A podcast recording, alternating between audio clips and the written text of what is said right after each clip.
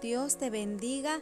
Eulenis Madrid te saluda y este es el día número 16 del desafío del amor. El tema de hoy es El amor intercede. Leemos Tercera de Juan, capítulo 2. Amado, ruego que seas prosperado en todo, así como prospera tu alma, y que tengas buena salud. No puedes cambiar a tu cónyuge, no importa cuánto lo desees. No puedes hacer el papel de Dios y llegar a su corazón para transformarlo en lo que quieres que sea.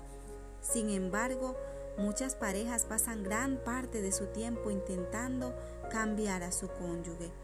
Se ha dicho que la locura es hacer lo mismo una y otra vez esperando obtener resultados diferentes. Pero ¿acaso no es lo que sucede cuando intentas cambiar a tu pareja? Obtienes la mayor de las frustraciones. En algún momento debes aceptar que no es algo que tú puedes hacer. Sin embargo, hay algo que sí puedes hacer. Puedes transformarte en un agricultor sabio. Un agricultor no puede hacer que una semilla se transforme en una cosecha fructífera. No sirve enojarse con la semilla manipularla ni exigirle que lleve fruto. Lo que sí puede es plantar la semilla en terreno fértil, regarla y darle nutrientes, protegerla de las malezas y luego entregársela a Dios. Millones de agricultores se han ganado la vida con este proceso a través de los siglos.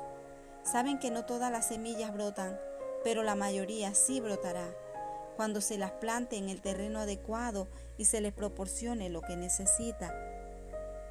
No hay garantía de que algo en este libro vaya a cambiar a tu cónyuge.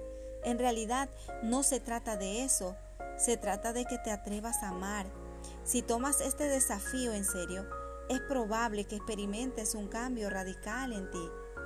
Y si llevas a cabo cada desafío, es probable que tu cónyuge se vea afectado y que tu matrimonio comience a florecer frente a tus ojos.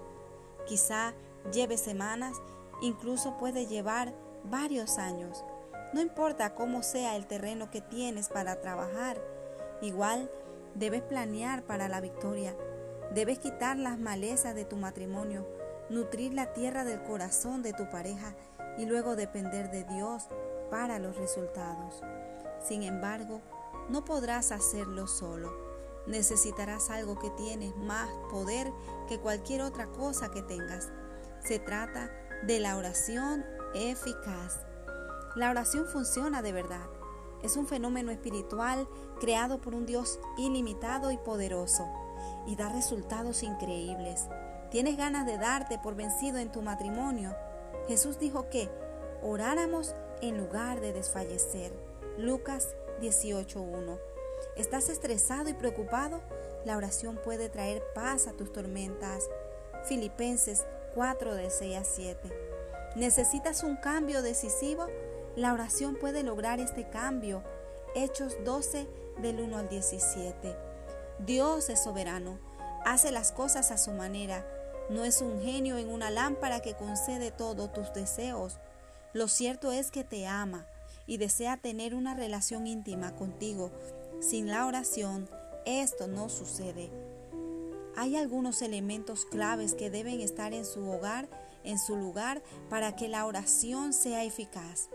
No obstante, basta con decir que la oración funciona mejor cuando proviene de un corazón humilde que tiene una buena relación con Dios y con los demás. La Biblia dice, confesaos vuestros pecados unos a otros y orad unos por otros. La oración eficaz del justo puede mucho. Santiago 5:16 ¿Alguna vez te preguntaste por qué Dios te deja ver con tanta claridad los defectos escondidos de tu cónyuge? ¿De verdad crees que es para que lo fastidies por eso? No, es para que te pongas de rodillas con eficacia. Nadie mejor que tú sabe cómo orar por tu cónyuge.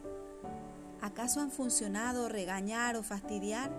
La respuesta es no, porque estos métodos no cambian el corazón. En cambio, es hora de intentar hablar con Dios en tu aposento. El esposo descubrirá que Dios puede arreglar a su esposa mucho mejor que él. La esposa logrará más a través de la oración estratégica que con todos sus esfuerzos de persuasión. Además, es una manera mucho más agradable de vivir. Así que transforma tus quejas en oraciones y observa cómo el Maestro obra mientras mantienes limpias las manos. Si tu cónyuge no tiene ninguna clase de relación con Dios, entonces está bien claro por qué tienes que comenzar a orar. Más allá de esto, comienza a orar exactamente por lo que tu pareja necesita. Ora por su corazón, por su actitud. Ora por las responsabilidades que tiene tu cónyuge ante Dios. Ora para que la verdad reemplace las mentiras, para que el perdón reemplace la amargura. Ora por un cambio genuino en tu matrimonio y luego ora por los deseos de tu corazón, para que el amor y el honor se transformen en lo normal. Ora para llegar a un nivel más profundo de romance e intimidad. Una de las maneras en que más puedes demostrar amor por tu cónyuge es orar por él. Pedid y se os dará. Buscad y hallaréis. Llamad y se os abrirá. Mateo 7:7. Bendiciones.